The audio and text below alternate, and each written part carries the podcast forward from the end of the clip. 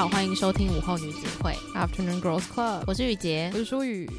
我现在有一个刚刚出炉的新鲜消息，想要跟大家分享，但是大家听到的时候就已经不是新消息了啦，就这个消息已经在网络上传开。因为我们最近很迷恋《单身即地狱三》，嗯，然后《单身即地狱三》播完之后，它不是就有很多后续的成员会出来一起拍 YouTube 影片啊，或者是参加一些访问，嗯，在里面就是有两个成员呢，惠善跟元义，嗯，他们一起拍了一个 YouTube 影片嘛，然后因为就下面的留言就很多人都说，天哪，他们两个看起来也很配，他们的化学反应也好多什么的，然后就引起惠善跟。关系的 CP 粉不开心，对，不是他们的粉丝也也太较真了吧？对，然后 CP 粉就不开心，就去攻击元义。除此之外，就是也有网友在那一篇影片的下面有看到关系有去留言说，就是开玩笑的啦，就说哇，这个影片真适合睡觉前听，就是言下之意就是讲的好无聊哦。但是我觉得是开玩笑的内容这样。Oh. 然后那个就也被其他网友攻击说，你干嘛这样子对他们那么不友善什么的，所以关系也被攻击，就搞得关系就在 YouTube PO 了一个影片，然后解释他跟惠善现在的关系，好多关系这句话。然后惠善也在自己的 IG PO 了一篇文章，就是解释他跟关系的关系。我们现在在饶舌哎，等一下，所以他跟关系到底什么关系？就是两个人都出来解释说他们没有在一起哦。哎，因为之前很多人不是都说什么根据照片推测，感觉他们之后还有在联络，然后什么生日有送花之类的。对，就是他们的说法都是说他们没有停止联络，可是他们没有在一起。然后没有在一起的主要原因是因为惠善出国念书了，嗯，然后关系说他不是一个。很擅长谈远距离关系的人哦，哎、欸，其实我觉得蛮惊讶的是，这件事情怎么会搞到他们需要来解释他们之间的关系？我也觉得，因为我那时候就是想说，哦，他跟园艺的那个影片就真的蛮可爱，可是我也没有多想，而且他可以被放给几百万人看，就代表大家都觉得这件事情是 OK 的吧？嗯嗯，啊，我突然觉得，就是我心中的一个那个叫什么？呃，小悬念没了，觉得有一点怅然若失。虽然我本来就没有抱持着说，哦，他们一定会在一起，因为《单身即地狱》它本来就是一个娱乐性大于真实性的节目。可是因为之前看到很多人说，诶，他们感觉好像还有联络，就让我觉得蛮开心的。因为当我发现就是可能配对成功的嘉宾私底下根本就没有出去玩过的时候，我就会觉得，那你们之前在节目上在那个地狱岛上都是虚情假意，是不是？真的，而且因为这一季我觉得成员的相处很好，就是他们都是。节目结束后还可以变成好朋友的关系啊！对，哎呦，我真的快受够！为什么他叫做李关系？然后我这次看《单身级地狱三》有一个很深刻的感觉，因为其实每一次看的时候都有一些朋友一起追嘛，嗯，可是我觉得是跟着每一季，他的人气越来越旺，然后大家会一直加入进来，然后或者是本来没兴趣的人也会觉得说这东西到底在红什么，然后也会跟着一起看。然后一开始我本来就觉得说不是每个人都需要看这种节目，因为我觉得恋爱综艺它就是适合特定时间或是特定个性的人。可是后来我发现，就是如果你身边的朋友都有在看的话，有一个好玩的事情，然后也是我朋友分享给我，我才发现的，就是大家可以去讨论不同的成员，然后你会看到有些人会对于某些行为特别生气，嗯，或者是他会支持某一个。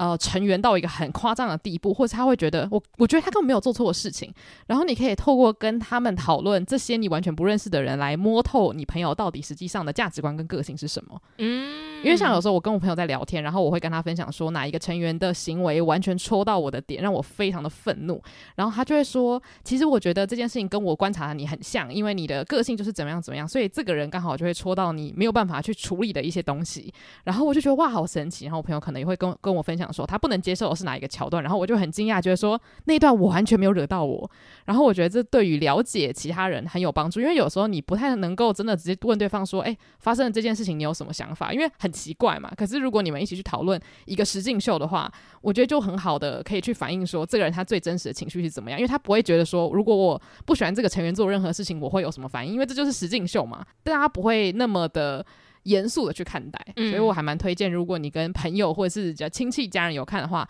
我觉得可以聊聊里面的成员，你就会发现，哎、欸，也许你对他的认知会更上一层楼。这样我觉得很合理，是因为《单身极地》是一个恋综，嗯，然后通常我们在找对象的时候，会希望找到一个跟自己价值观很合的人，嗯，所以你在看这个恋综的时候，如果你非常非常投入，你一定也会把里面的人都当成自己可能会选择的对象嘛。对对对。嗯而且我我发现，就是我很容易会被女生嘉宾做的事情给激怒，然后男生嘉宾做的事情通常很难激怒到我，因为当他不是我理想型的时候，我根本懒得管他在干嘛啊，完全懂哎。然后女生的话，是因为我会直接带入说，如果我今天要跟这个人做朋友，嗯，嗯，但像我很多朋友都会讲说，其实他发现就是里面的很多嘉宾，他们在岛上会做出让人不喜欢的行为，通常都只是在恋爱的情境之下，嗯，然后我就发现其实也对，就是很多时候他们会惹到我，只是因为我发现他们跟异性相处的时候会做出一些。让我觉得很法子的行为。可是今天如果我不是那个异性，他其实对其他女生都超好的。嗯，然后我就发现说，其实有可能因为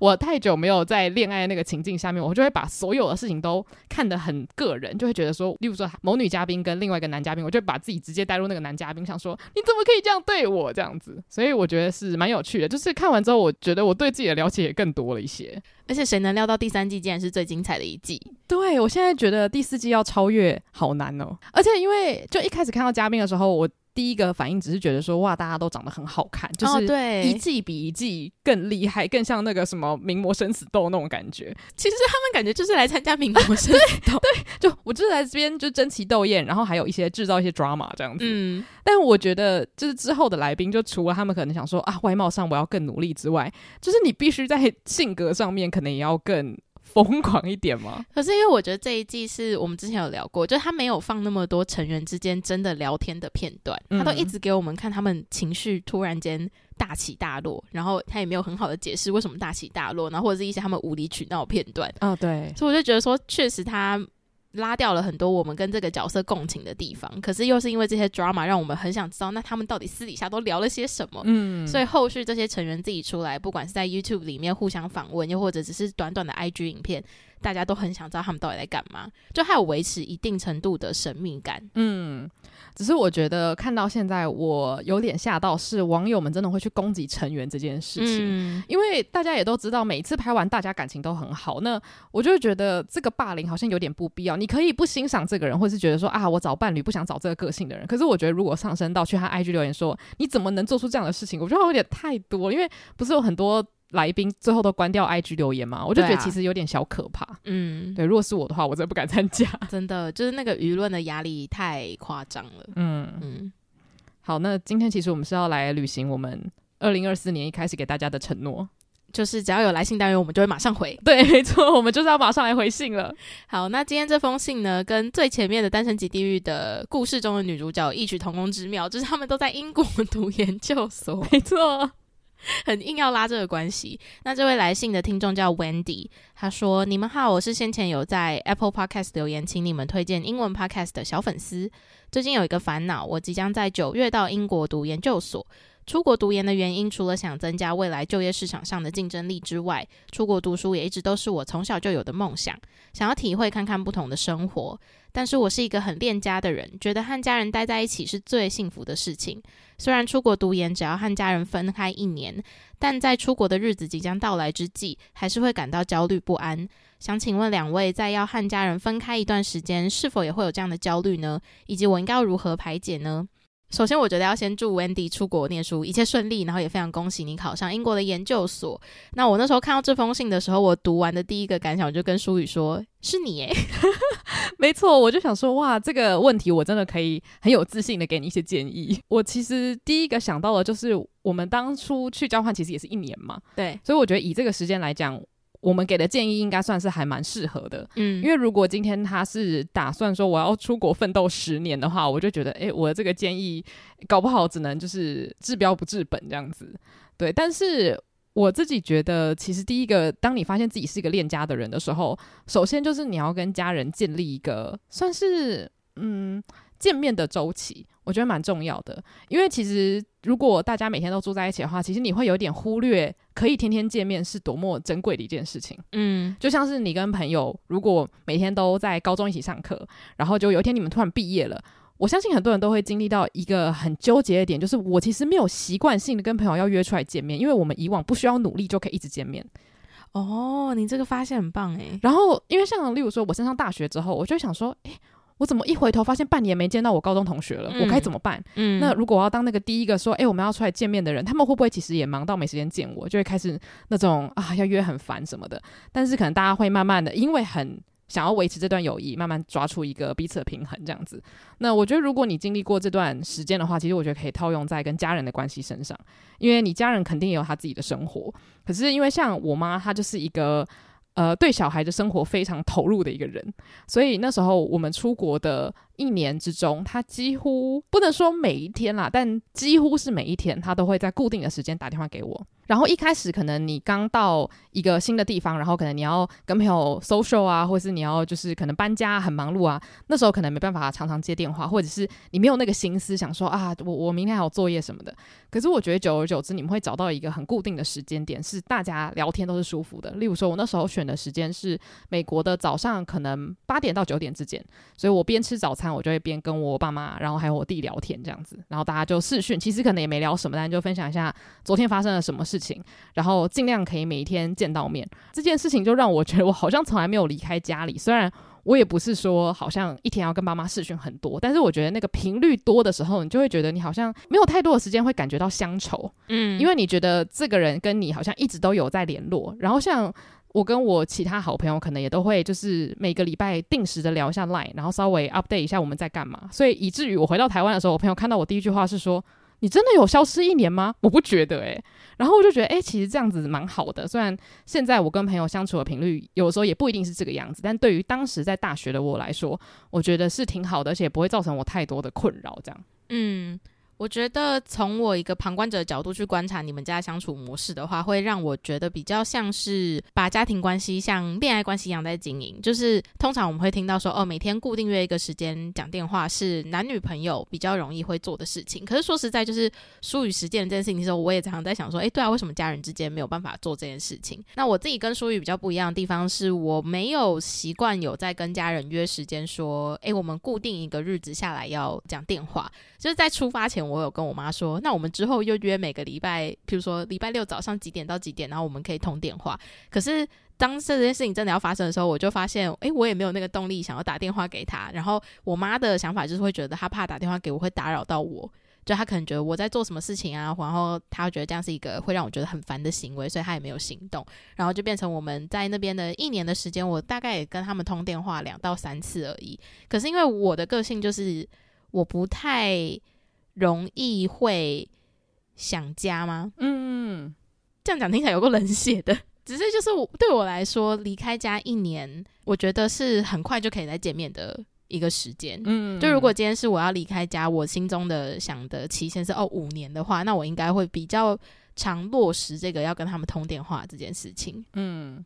可是我觉得这个跟个性有关系，因为。呃，我很多朋友之前都跟我讲说，怎么可能每天跟家人讲电话，有那么多事情好讲吗？然后我也想说。对啊，说的没错。可是因为我妈本来就是那种每天都会问说：“哎，你今天在学校做了什么事情？”然后她是真的有兴趣的人。嗯、然后我觉得有些人他是他对于你的生活细节没兴趣，可是他想知道你过得好不好。嗯，所以他只要知道你过得好，或是你现在很开心，他就觉得哦，OK，你过得好就好了。我觉得你说到重点呢，因为像我们这次去韩国的时候，淑玉的妈妈也有一次有打电话过来，然后我有听到他们的聊天内容，就真的很像是你今天。来韩国只是你早上出去上学，然后晚上回家，然后他问你说那今天做了什么，而且加上就是你妈有你的 IG 对不对？哦，对，所以就是你的家人都会看得到说，哎，你的现实动态，你今天做了什么事情？然后我觉得你妈也是一个很会注意细节跟聊天的人，所以她就会说，哎，那我看到那个谁谁谁，那他是那个哪里认识的那个朋友吗？啊，他送你什么哦？啊，怎么人这么好？什么？就是他很愿意花时间在跟你聊，他看到你今天做了什么事情。嗯。嗯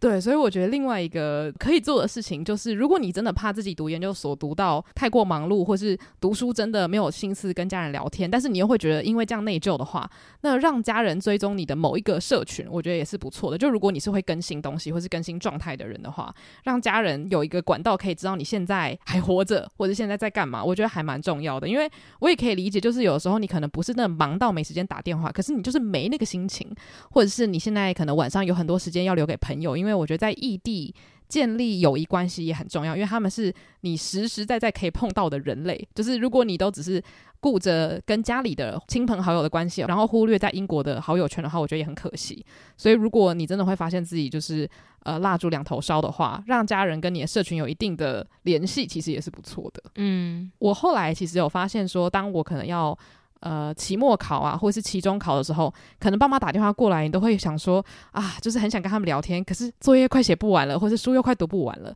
然后又会觉得说哈，可是人家都已经等了一整天要跟你讲这个电话，因为爸妈没有在上学嘛，所以他们就想说啊，好想知道你在干嘛这样子。所以我觉得这个时候有 IG 的话，他们也会知道说啊，你这个时候很忙，那没关系，我们就是可能两三天讲一次就好了。我觉得根本上还是你愿意分享你自己的生活给你的家人知道，因为其实像我的个性，就是我在台湾，我也很少会分享我的生活给我的家人。就算我们住在同一个屋檐之下，所以其实到了国外，我就也不会有觉得说。诶，我要跟他们分享我今天认识了什么，我去了哪里，然后我吃到什么好吃的东西，这些东西我不会想要分享。可是像舒宇的话，是他平常在家就有建立这样的习惯，所以出国如果突然间没有这个习惯，我相信你一定也会觉得很失落，或者那个乡愁感就出来了。嗯。因为我们在国外的时候，那时候住的宿舍刚好是学校比较特别的一个方案，是让我们可以跟美国人住在一起，然后同时我们又跟跟我们一起参加交换计划的其他国家的学生们住在一起，嗯，然后可以看得到，就是真的有一些学生他是比较难去适应，然后他有出现比较严重的乡愁的情况的，对，就是他可能在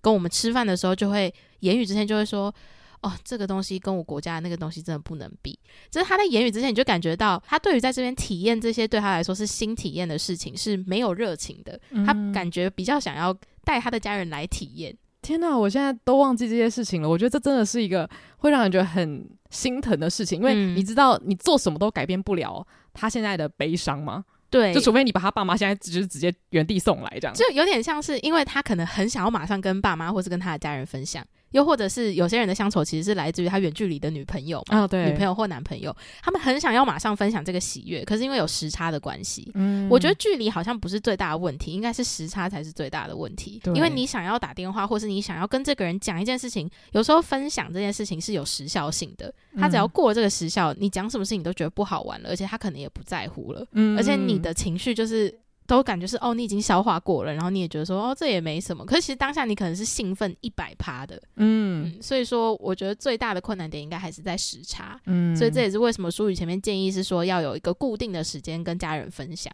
对。然后还有另外一个他问的问题是要如何排解嘛，嗯，其实这部分我就有很多可以分享的，因为。呃，像刚好 Wendy 之前是有在 Apple Podcast 留言，请我们分享英文 Podcast 嘛，然后我就刚好因为这个点想到一个很有趣的事情是，是我其实在美国那一年，应该是我听最多中文歌，还有最多亚洲影集的时期。诶，我跟你一模一样诶，我在美国的时候狂看中国的剧。哦，真的哦，嗯，因为我跟你讲，我觉得这个是一个很自然的反应，就是也不是说哦，因为我到了国外，我就想说我要大看亚洲剧，虽然我本来就爱看韩剧，可是我平常可能是很混杂的看这样子。可是我那时候就发现，我一到美国之后，虽然我本人也不是韩国人，但是我就会更倾向于看日剧、韩剧，然后还有台剧。像我那时候就刚好我们有在看那个《花甲男孩转大人》，嗯，然后我那时候每一次去上课的路上，就从宿舍走出去的路上，我都在听卢广仲的歌，嗯，然后我都会觉得。哦天啊，在这个地方听到卢广仲的声音，让我觉得非常的快乐。就是那种快乐，是如果我在我家旁边听卢广仲的歌，是完全不一样的那种快乐。然后我觉得语言真的有它的魔力。然后这个是我不需要做任何努力，我就可以达到的事情，就是我可以选择我要看什么样的剧，听什么样的歌。可是我觉得还有另外一个是，像雨姐很会重现她想吃的东西嘛。Oh. 我觉得平常你在家里，可能你都会跟家人吃什么类型的什么炸鸡啊，或是吃什么卤肉饭之类的，那你可能就可以想办法去重现你喜欢的那些料理。你说到一个重点诶，就是我发现我的乡愁是在食物上，嗯，因为我曾经就是有跟我朋友去德国打工换宿一个月，然后。整趟旅程，我最想念的是台湾的水饺跟酱油。那时候就到最后一天的时候，我就想说，我第一次体验到什么叫做我好想回家，因为我好想吃水饺跟卤味。嗯，而且那个渴望有时候会有点没来由。我记得我好像是是我们去澳洲吧，然后我就突然一直大叫说我想吃什么东西啊？是饭吗？好像是。反正就是没有，你那时候很偏执，说你要吃青菜，然后你，然后你就一直把一些什么薯条或者是牛排当做，就是你觉得这是全世界上现在唯一的敌人。然后我想说，你这个偏执到底从哪里而来？我觉得很像疯子，就是因为我们也没有去澳洲很久，而且我们根本没有吃什么不健康的东西，然后你就偏执到说，我现在要去超市，我现在去买那个什么蔬菜，我要来煮，就我们都没吃到蔬菜。我跟你讲，这个跟习惯超有关系，因为就是。我们家里就是早上一定要吃某一类型的蔬菜，嗯，所以只要我可能两天没做这件事情，我就觉得我好像三个月没做这件事情了，嗯，就那个反应会很大，因为可能平常在家里的那个 routine 太过强烈，所以只要一脱离那个生活环境，就会让我觉得我现在人生开始失控。哦，所以我觉得食物是蛮容易让你回到正轨的一个方式。就是当我们开始每天自己煮的时候，嗯、其实我吃的东西可能跟台湾不太一样，可是至少它的原料是差不多的，所以我就一直觉得好像我并没有很大程度的被丢到一个我完全不熟悉或是无法掌控的地方。我可以用那些原料做出我很熟悉的食物，然后这件事情其实会带给我蛮多安全感的。嗯嗯嗯，嗯。那你自己还有除了食物之外的排解方式吗？我觉得看剧是一个蛮好的方式，因为我那时候除了看中国剧之外，我还看了很多我小时候看的偶像剧。哦，例如，就我重新看了《命中注定我爱你》，嗯，还有《放羊的星星》，反正就这些剧都是现在在 YouTube 上面还有一些片源可以看，嗯，然后我就会用一点五倍速边做功课的时候 边听，哦，就我觉得也可以理解，就是为什么在国外《康熙来了》会那么受欢迎，嗯，因为它真的就是一个让你很怀念的事情嘛，就是用中文聊天这件事。对，我觉得我很幸运，是因为有舒语这样的一个伙伴在那边陪我，就是至少我可以用我习惯的母语跟别人聊天，然后聊我们熟知的事情。嗯，因为在那边我们也有遇到就是其他讲中文的国家来的朋友们，但是你会明显的感觉到，就是跟他聊天不太会有共同话题。嗯，虽然你们用同一个语言，因为真的要聊的话，你们能够聊的共同话题可能是台湾的节目。台湾的偶像剧，那你对他那个国家的一些什么偶像剧或文化其实没有那么了解的话，你也不知道怎么跟他开启我要如何了解你的一天都在做什么的这个话题。嗯，我觉得其实文化有的时候会大于语言，虽然语言其实本身蛮重要的，可是当你们文化上面有任何共鸣的时候，你觉得好笑的东西，他可能还是笑不出来，尽管你们讲的是同一个语言。对啊，就是很多时候跟幽默感跟你吸收的东西有很大的关系。因为我觉得有一个很好玩的例子，是我们有一个越南朋友，嗯，他不会讲中文，可是他很爱看台湾的一些就是剧什么的，而且我其实一直都有一个猜想，就是他其实大概听得懂我们在讲什么。哦，真的哦，因为他看了那么多中文的相关的，不管是听歌还是看剧，然后你想想看他英文那么好。哦，就是以一个已经有精通第二外语的人，我觉得他对其他语言的敏感度应该也蛮高的。嗯，他只是可能没办法用嘴巴讲出来，但是我们在聊什么，他大概可能有一个感觉这样子。嗯，我觉得可能跟我们听广东话有点相似哦。就你听久，你大概抓得到一些关键字，但你也还是需要后天去学很多单字，你才会知道他整句在说什么。嗯，就是你身为老师，我们上次不是有聊过说，有的时候听力并不是你要听懂连接词在说什么，而是听懂那个单字是什么意思。嗯，嗯，你就可以抓到那一句话是什么意思了。对，哇，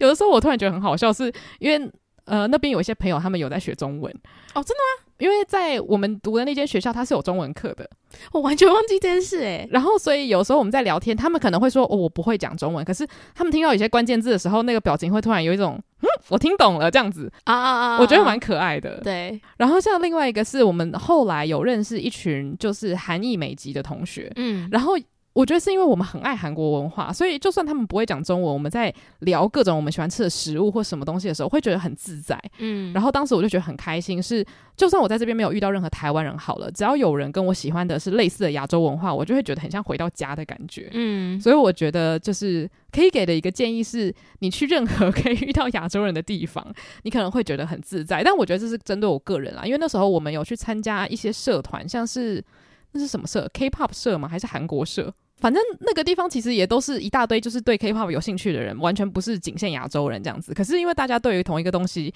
有喜好，就会觉得哦，我不太需要努力的去跟上大家的脚步，因为有的时候你可能到了完全另外一个文化圈，他们聊的可能是那个钻石求千金之类的。嗯，这可是因为我本身就是没有在看 The Bachelor，所以我就想说，哦，你们在讲的一些很好笑的事情。我笑不出来，然后我可能还要努力的去看你们觉得好笑的东西。当然，有时候我会觉得我很有干劲做这件事情。可是你知道，偶尔在你心灵很疲惫的时候，就觉得说，谁来跟我聊聊台湾的偶像剧，或者谁来跟我聊聊最新的韩剧这样子。我觉得有的时候真的是食物加上聊天的内容，会让你可以比较缓解那个乡愁的痛苦。嗯。所以我觉得找到朋友圈真的很重要。嗯，但是既然温迪要去的是英国，其实我不会太担心。嗯，为什么？因为我觉得很多我认识的人都去英国念研究所，所以我觉得可以在学校找到一群就是跟你文化圈差不多的人，应该不是太困难的事情哦。对，只是踏出第一步会有一点辛苦啦，因为一开始要 social 的时候，的确，如果你是内向型人格的话，就会觉得有点累。嗯，可是，一旦你真的找到了之后，我觉得会对于后面的生活很有帮助，尤其是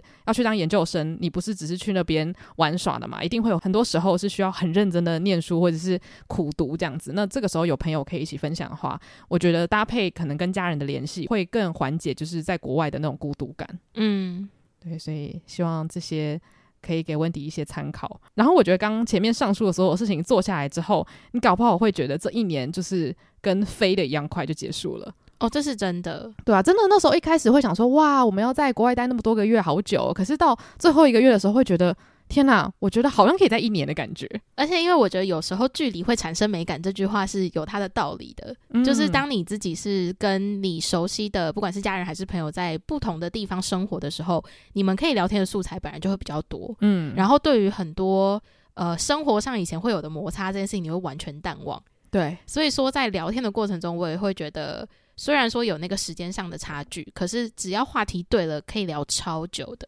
对。所以搞不好就是这一年你们感情会变得更好也说不定，因为他本来就是一个很很跟家人感情很好的人嘛。嗯，对，所以我觉得搞不好其实这一年下来，虽然有可能会想家，可是你搞不好会更珍惜，或是你会更觉得说，哦，偶尔离开家也没什么，因为回来的时候你会更开心，想说哇，好久没见到你们，好想你们这样子。对，我觉得我这边要给 Wendy 的建议就是如何排解乡愁。如果是关于食物上的乡愁的话，你在台湾可以练习的一件事情就是先去学一些你妈妈的拿手菜。哦，对，因为像我很爱。吃我妈做的一个炸酱面，然后我出发前我就特别问她说炸酱要怎么做，哦、然后还有就是小时候我妈也会弄那个马铃薯沙拉，然后我也很爱，就是我都会戏称说我们家有三大传家的那个食物一定要留下来，一个就是马铃薯沙拉，一个是炸酱面，一个是红烧肉，嗯，然后我都会我就会去问她说应该要怎么做，我觉得自己大概记一下，然后在那边做的时候我也会问她说那这个材料对不对啊或什么的，想办法去自己重现那道料理，然后吃到的时候我真的觉得超感动的，嗯，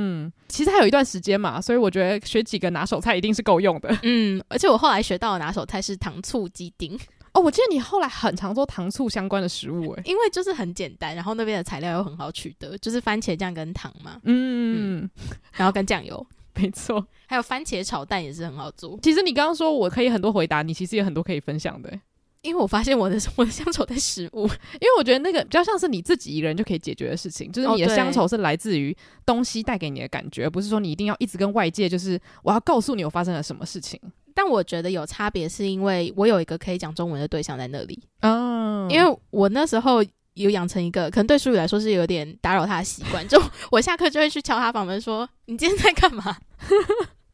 然后我们就小聊大概五到十分钟，然后再各自回房间。嗯，就我是一个很需要当下马上抒发，然后分享，分享完就 OK 的人。嗯，所以如果今天没有一个这样的对象的话，我应该也会选择跟台湾的家人或朋友，就是定时约一个聊天的时间，这样。嗯，哎、嗯欸，我觉得这真的很有差哎、欸。我可能当下没有什么感觉，就觉得哦，就跟朋友聊中文很开心。嗯，可是我后来就发现，当我在一个地方一直都没有办法。用中文跟朋友就是 update 当下发生了什么事情的时候，你会觉得很阿杂。就是你可以用英文讲，可是我觉得我想讲的事情，他们不一定会很在意，对吧？所以我就觉得说，有的时候你还是要鼓起勇气当那个《冰雪奇缘》里面的安娜啊。你说要去敲门，对，就是要不断去敲门，说你在干嘛？你在干嘛？这样。